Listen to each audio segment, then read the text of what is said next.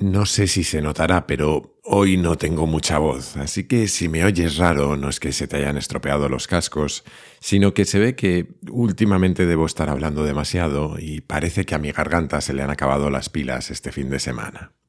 En fin, a ver qué sale.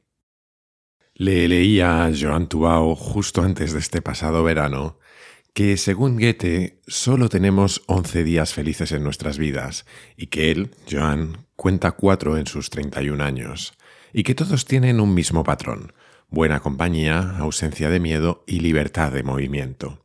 Aunque él mismo no recuerda ser feliz en los momentos en los que lo fue porque simplemente estaba disfrutándolos.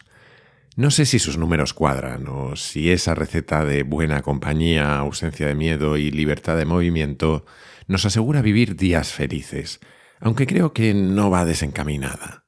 Tampoco sé si vamos a conseguir mejorarla en este podcast, pero vamos a intentar al menos hacerla un poco más tangible, porque hoy seguimos hablando de la felicidad y de algunas estrategias para encontrárnosla más a menudo. Y ser conscientes de lo afortunados que somos es una de las mejores maneras de intentar ser más felices. Como vimos en el capítulo anterior, Tendemos a compararnos constantemente y usamos para ello puntos de referencia completamente absurdos como las redes sociales o la televisión.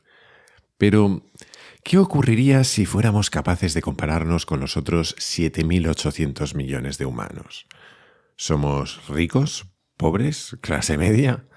Pues lo cierto es que el español medio, que gana 19.000 euros netos al año, está en el top 5% del ranking de ingresos del planeta. A pesar de todas las dificultades que tenemos todos en nuestro día a día, somos tremendamente ricos y podemos hacer muchísimo con nuestra fortuna, pero vivimos sin ser del todo conscientes de ello.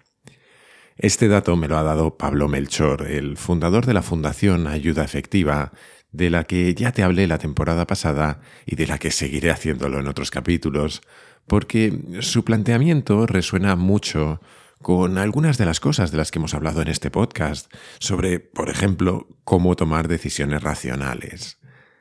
Abordan su misión desde la perspectiva del altruismo eficaz, un movimiento que nació a medio camino entre Reino Unido y Estados Unidos y que tiene por objetivo no solo recaudar dinero y ayudar a otros, sino también identificar las causas en las que ese dinero consigue el máximo impacto. Para hacerlo no se basa en narrativas o en intuiciones, sino en metodologías de análisis coste-efectividad, todo muy racional. Es sin duda una misión difícil, pero a mí me parece apasionante. En esa exploración ellos buscan problemas grandes, solucionables y desatendidos. Por ejemplo, su primer fondo está destinado a mejorar la salud en los países más pobres. Es un problema no grande, enorme, con enfermedades que afectan a cientos de millones de personas. Es un problema solucionable, porque disponemos de tratamientos muy eficaces para prevenir o curar esas enfermedades. Y por último, es un problema muy desatendido. El gasto en salud por habitante en España es más o menos 100 veces superior al de la República Centroafricana o 17 veces el de Kenia. A partir de este análisis han identificado tres problemas concretos a los que destinar su ayuda, la malaria, los gusanos parásitos y la deficiencia de vitamina A. Te hablaré más en el futuro de ayuda efectiva, pero por si todo esto fuera poco, además, que sepas que ayudar a otros es una parte importante de nuestro propio camino para alcanzar la felicidad. Así que si te interesa hacerlo o simplemente quieres aprender más sobre ellos, te animo a visitar su página web ayudaefectiva.org.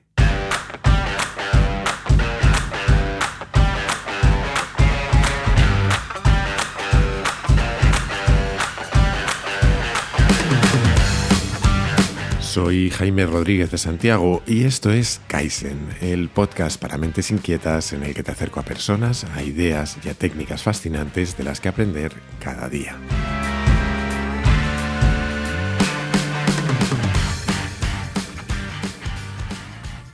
Pues aquí seguimos con el tema de la felicidad y aunque tengo la sensación de que podríamos hablar de ello casi eternamente, Vamos a intentar rematarlo entre este y uno o dos capítulos más, como mucho. Pero antes hagamos un rapidísimo resumen de lo que hemos visto hasta ahora. Y es que hasta ahora hemos visto cómo definir la felicidad y cómo podemos considerar dos dimensiones. Nuestro bienestar emocional, que tiene que ver con sentir emociones positivas en un momento concreto, y nuestra satisfacción con la vida, que tiene más que ver con cómo evaluamos la vida que hemos tenido cuando miramos hacia atrás. Y aquí aparece el primer problema. Con frecuencia, muchas de las cosas que nos dan una de las dos no nos dan la otra o incluso se interponen una en el camino de la otra. Para complicar aún más la situación, resulta que tenemos todo un conjunto de mecanismos y sesgos cognitivos que nos llevan básicamente a autosabotearnos de manera constante. El dinero, las posesiones o la belleza, hasta ciertos umbrales, sí pueden hacernos felices, pero pronto se convierten en una carrera sin fin, a medida que redefinimos una y otra vez cuánto los necesitamos comparándonos con puntos de referencia irreales o directamente acostumbrándonos casi al instante a todo lo que conseguimos. Y lo peor es que no aprendemos. Creemos que las cosas buenas nos harán más felices y durante más tiempo de lo que lo hacen, así que estamos constantemente persiguiéndolas, y a la vez nos paralizamos ante la posibilidad de las malas, porque tendemos a creer que nos harán sufrir mucho más y durante más tiempo de lo que lo hacen.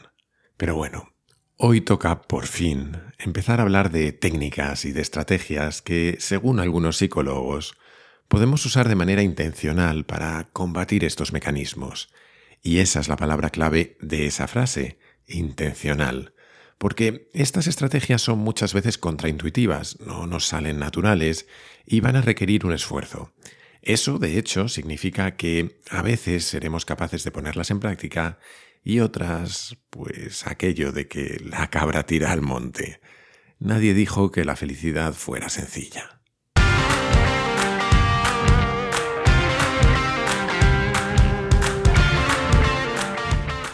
Vamos a ver primero cómo intentar luchar contra esa capacidad tan puñetera que tenemos de acostumbrarnos a todo, eso que en capítulos anteriores llamábamos la adaptación hedónica.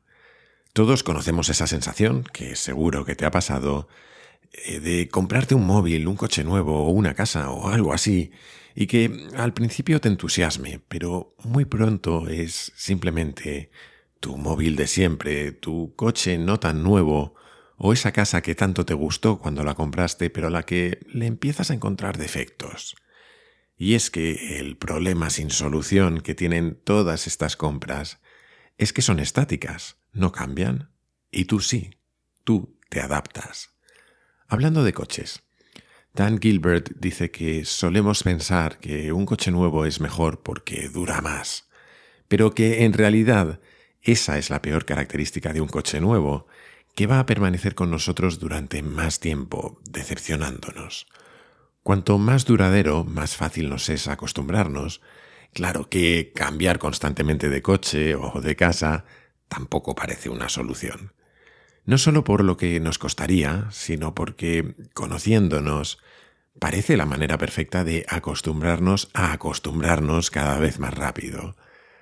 Así que ante las posesiones materiales, la mejor solución posible es directamente no invertir en ellas esperando que nos den felicidad a cambio es más sano verlas como gastos en general e invertir en algo que no va a quedarse con nosotros cogiendo polvo en una esquina, sino que sucederá y pasará.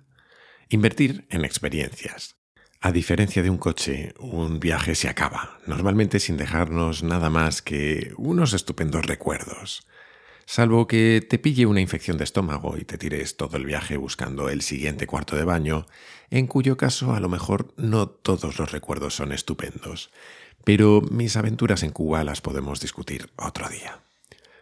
Unos investigadores con nombre de futbolistas impronunciables, cuya referencia voy a dejar en las notas, hicieron un estudio en profundidad, analizando la felicidad que le generaba a distintas personas pensar en gastos que hubieran hecho en el pasado y les preguntaron cosas como cómo de felices les hizo en ese momento y cuánto ahora que lo estaban recordando o cómo de buena inversión lo consideraban.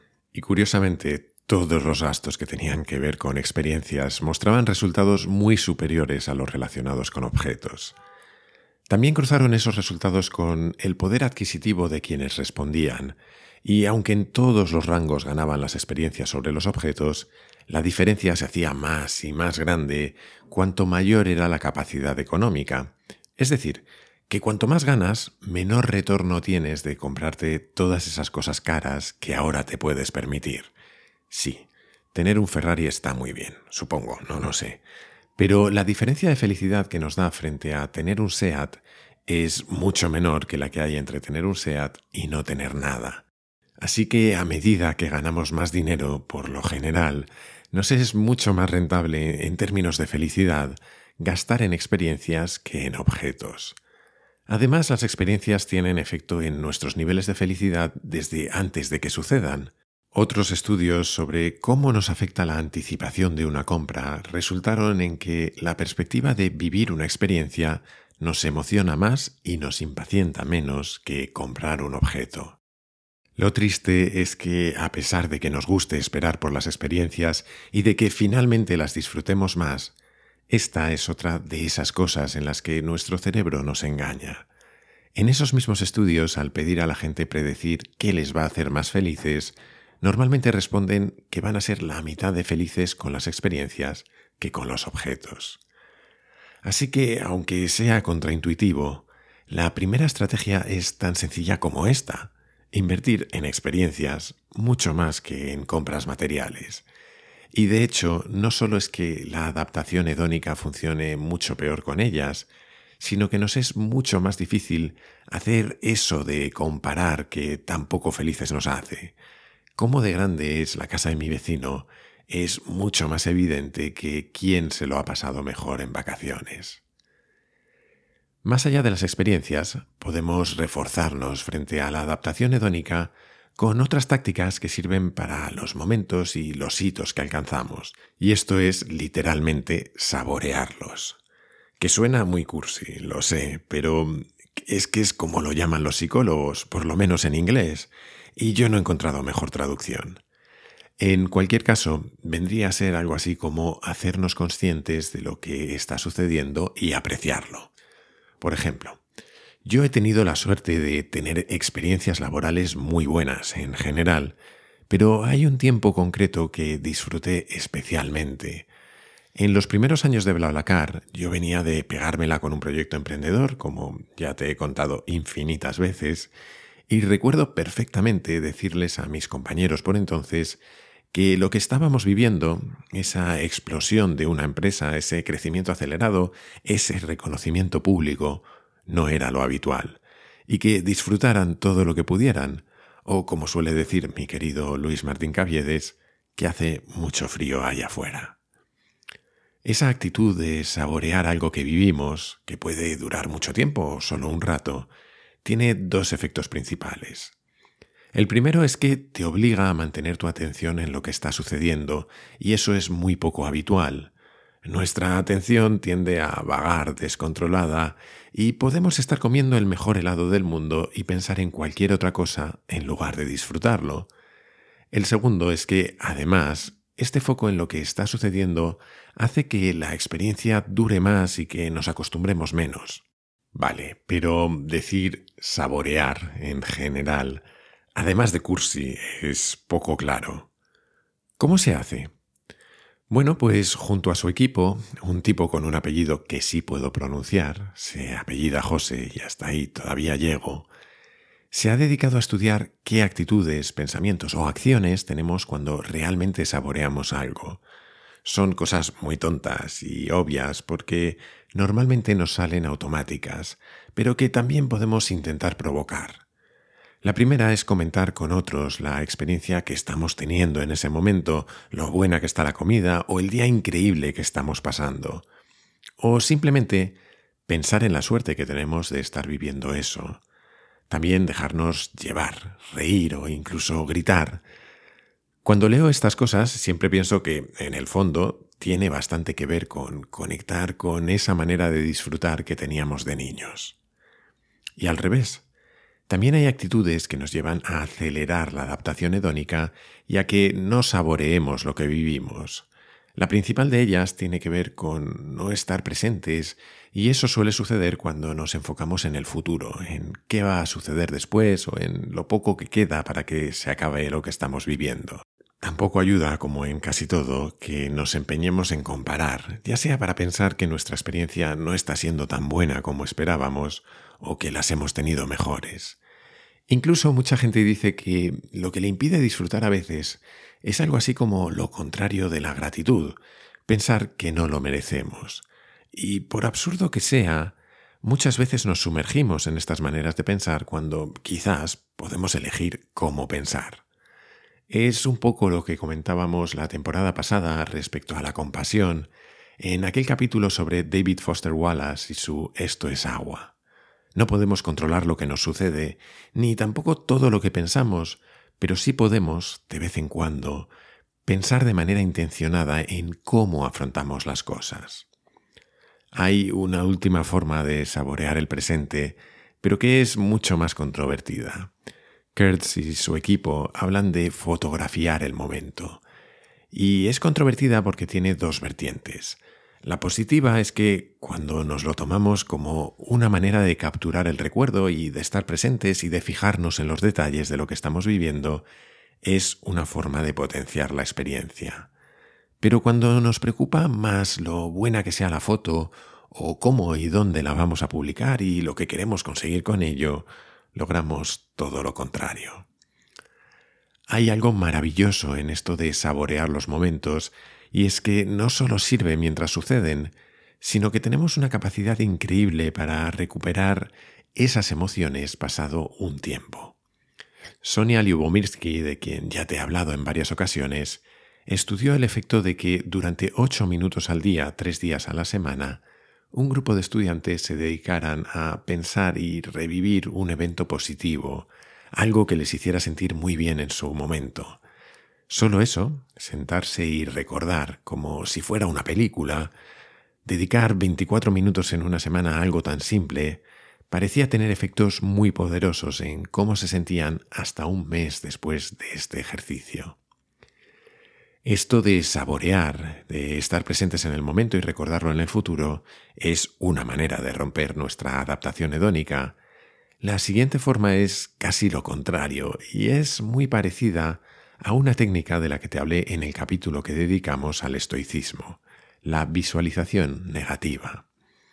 Entonces te decía que esto de la visualización negativa es útil para afrontar la incertidumbre y para prepararnos, pero también sirve para apreciar más lo que tenemos. Una manera de hacerlo sería básicamente pensar en cómo habrían sido las cosas si hubiera sucedido lo contrario a lo que hemos vivido. Un poco a lo James Stewart en Qué bello es vivir. Un grupo de psicólogos, de hecho, puso a prueba cómo algunas parejas valoraban su felicidad individual y en su propio matrimonio después de escribir y comentar entre ellos todo lo que podría haber hecho que nunca se conocieran y cómo de diferentes habrían sido sus vidas. Reconozco que mi parte cínica, lo primero que pensó al leerlo es que seguro que hay gente para la que eso sería una buena noticia, pero mm, al parecer, para la inmensa mayoría, hacer esa reflexión les llevó a puntuar sus niveles de felicidad mucho más alto que a las del grupo de control, que simplemente se limitaron a pensar sobre cómo se conocieron. De alguna manera, pensar en lo improbable que son las cosas buenas que nos suceden nos hace valorarlas más. En el fondo esto tiene mucho que ver con aprovechar nuestra aversión a la pérdida, eso de que nos produce mucho más dolor perder 20 euros que placer nos da encontrarnos 20 euros. De forma parecida, aunque quizás más extrema, otra técnica para romper con la adaptación hedónica es actuar como si hoy fuera tu último día. No necesariamente en la vida, tampoco nos pongamos trágicos, pero sí tu último día en cosas que realmente pueden terminar, como tu pareja, tu trabajo o tu último día en la universidad, o con ese coche tan caro que te has comprado, si nos ponemos materialistas. En un experimento, Kurtz y su equipo pidieron a estudiantes universitarios de último curso que escribieran sobre todo aquello que les gustaba de su experiencia en la universidad. La gracia está en que a unos les dijeron que pensaran que les quedaba todavía todo un cuarto de año por delante, mientras que a los demás que lo hicieran pensando que solo les quedaban 1200 horas juntos. Y cuanto más conscientes eran de lo poco que les quedaba por vivir de aquella experiencia, más felices estaban por vivirla. En el fondo esto se parece mucho a aquello de lo que hablamos en ese capítulo de la primera temporada, el 23 creo que era, que iba sobre cuánto vale nuestro tiempo. Vale, vamos a parar aquí un momento, porque no sé tú, pero a estas alturas yo tengo el detector de cursilerías disparado. Y encima, mientras escribo el guion de este capítulo, estoy escuchando Metallica a todo volumen, y por más que digan que los heavies son los auténticos románticos, a mí todo esto me está generando una disonancia importante. Así que déjame intentar reconciliar lo que algunos calificarían como mi masculinidad tóxica, supongo, con todo lo que te he contado hasta ahora. Al final, para mí, lo interesante de todo esto, que creo que suena tan cursi como lo es en realidad, es que cumple un propósito nos da perspectivas conscientes. Creo que normalmente vivimos nuestra vida de un modo más o menos automático, uno en el que vamos de una cosa a la siguiente, experimentando y reaccionando a las emociones que conllevan como buenamente podemos. Y aunque nuestro poder sobre todo ello seguro que es muy limitado, no creo que sea necesariamente nulo. Podemos, de manera deliberada, Intentar ser conscientes de lo que estamos viviendo, bien redoblando nuestra atención sobre ello, saboreándolo, o bien poniéndolo en perspectiva para darle la importancia que merece.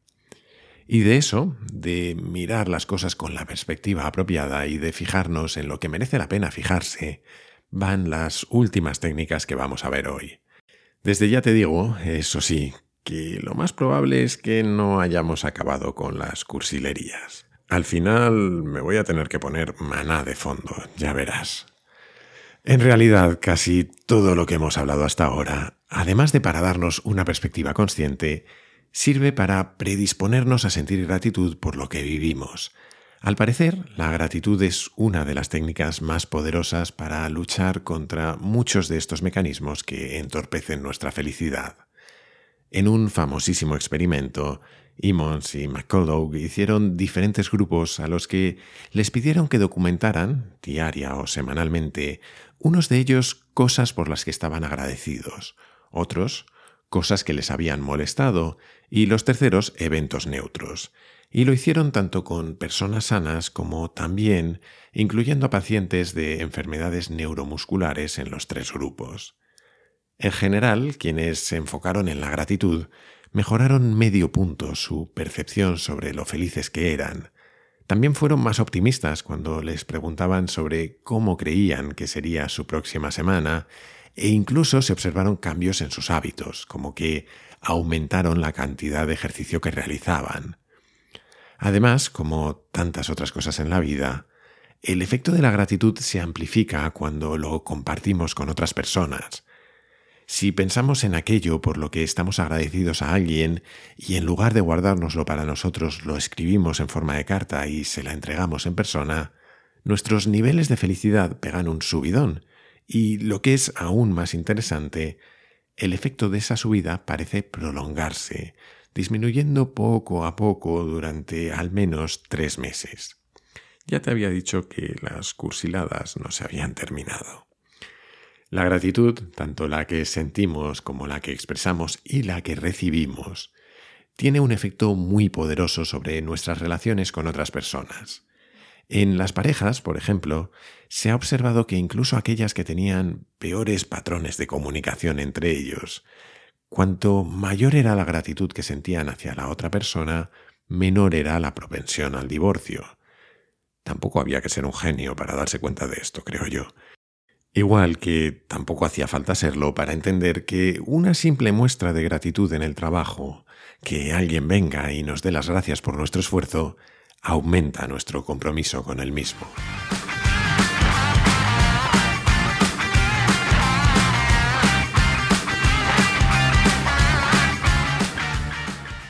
Cuando era pequeño y no me quería comer un plato de verduras seguramente, mi abuela me decía eso de en África hay niños que se mueren de hambre y que les encantaría poder comerse tu plato. Y no te voy a engañar, yo lo único que pensaba era, pues, dáselo a ellos, pero a mí dame un filete. Ya sé que no era muy empático, pero tenía cinco años, no me juzgues mucho. El caso es que lo que mi abuela intentaba, a pesar del poco éxito, en el fondo tenía cierto sentido, no tanto por querer despertar en mí la culpabilidad, porque claramente no iba a funcionar, sino por algo un poco más sutil, que es cambiar nuestros puntos de referencia.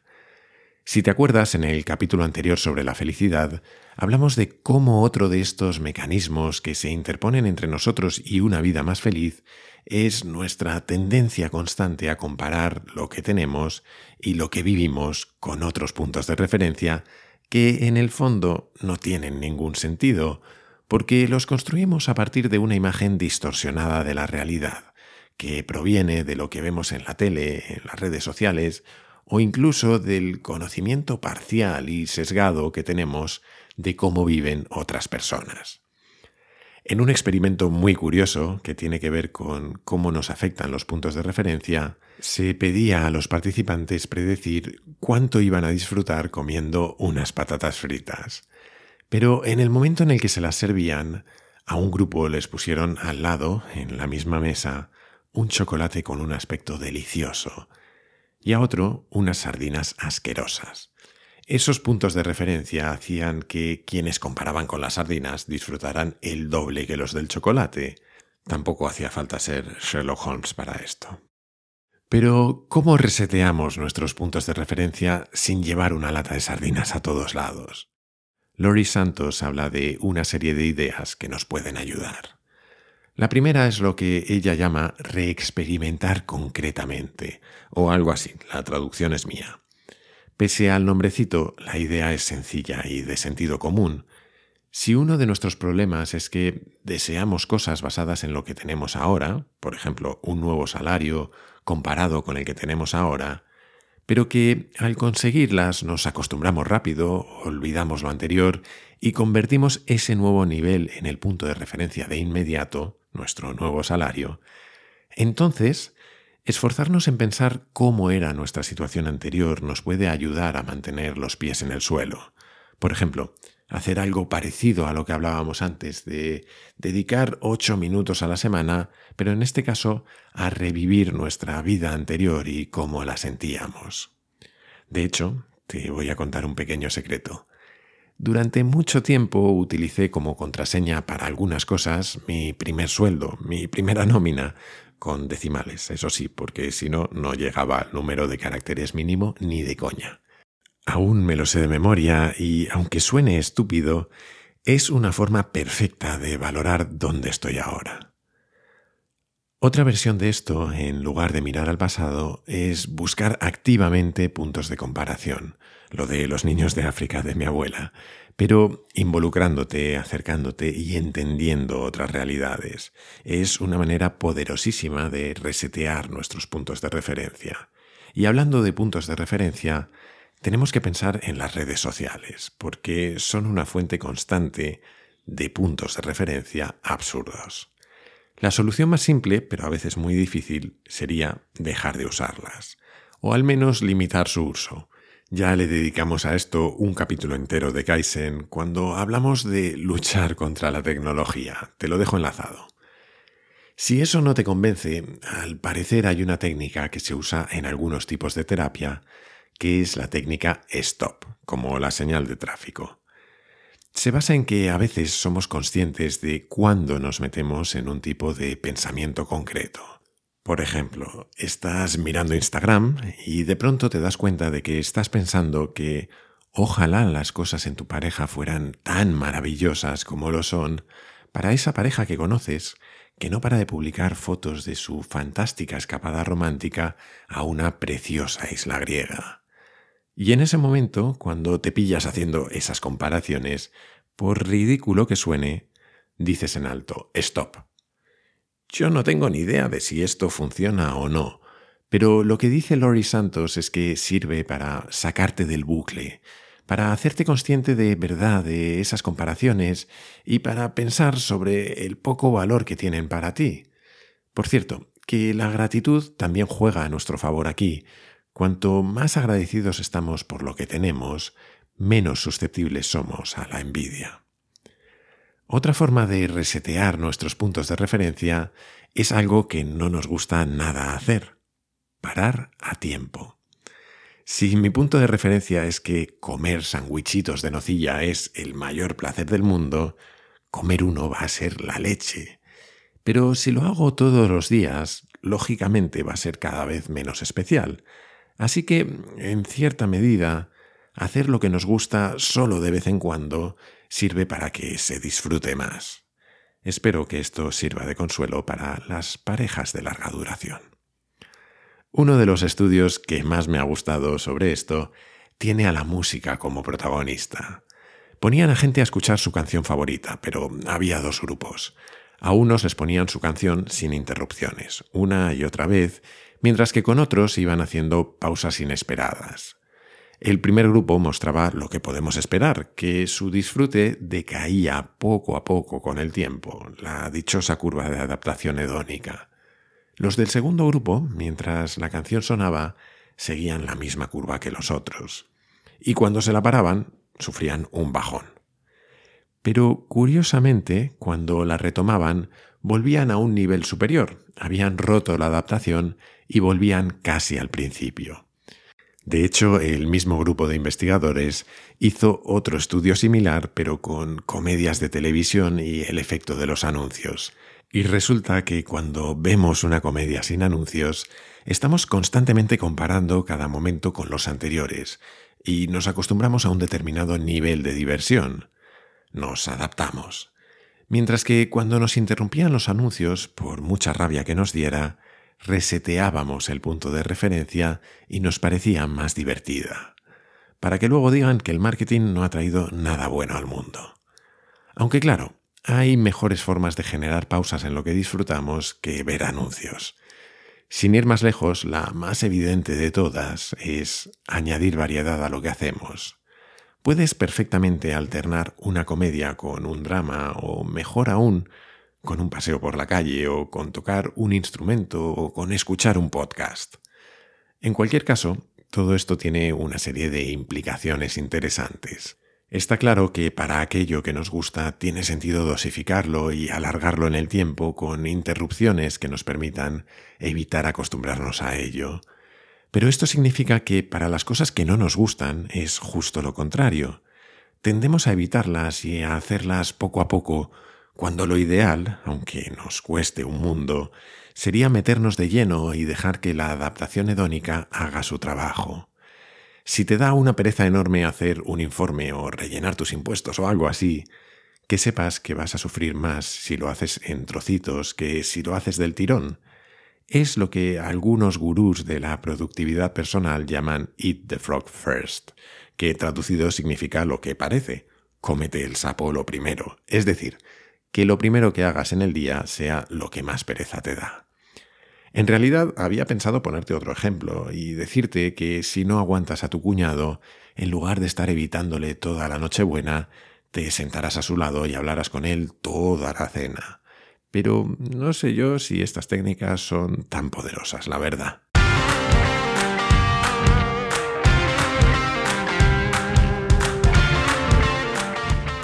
Pues nos ha costado tres capítulos y de los largos, pero por fin hemos hablado de algunas técnicas concretas para mejorar nuestro disfrute de la vida, intentando minimizar nuestra adaptación hedónica y esa puñetera manía que tenemos de usar puntos de referencia constantemente para todo sin importarnos si tienen o no algo de sentido. No siempre vamos a ser capaces de controlar todo esto, pero con estas ideas seguramente podamos suavizarlo un poco. Pero hay aún una de las causas de infelicidad que vimos en el capítulo anterior de la que no hemos hablado nada sobre cómo combatirla. Es eso que llamamos el mal querer. Eso de que nuestras intuiciones sobre qué nos va a hacer felices suelen estar completamente equivocadas. Es decir, que hasta ahora hemos visto cómo aumentar el disfrute de aquello que sentimos que queremos, Pero nos falta todavía hablar de todo lo que no solemos querer, pero que nos hace felices. Aunque eso lo descubriremos en el próximo capítulo, no vaya a ser que hoy nos dé una sobredosis de cursilería.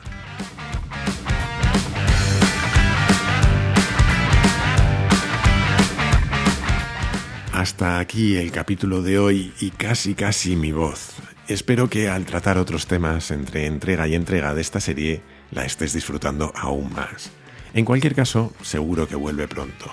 Aunque la semana que viene, si todo va bien, tendremos un invitado muy especial en el podcast. Hasta entonces, te animo, como siempre, a suscribirte y recomendar Kaizen en tu plataforma de podcast preferida, en YouTube, en redes sociales o como creo que es mejor, a tus amigos.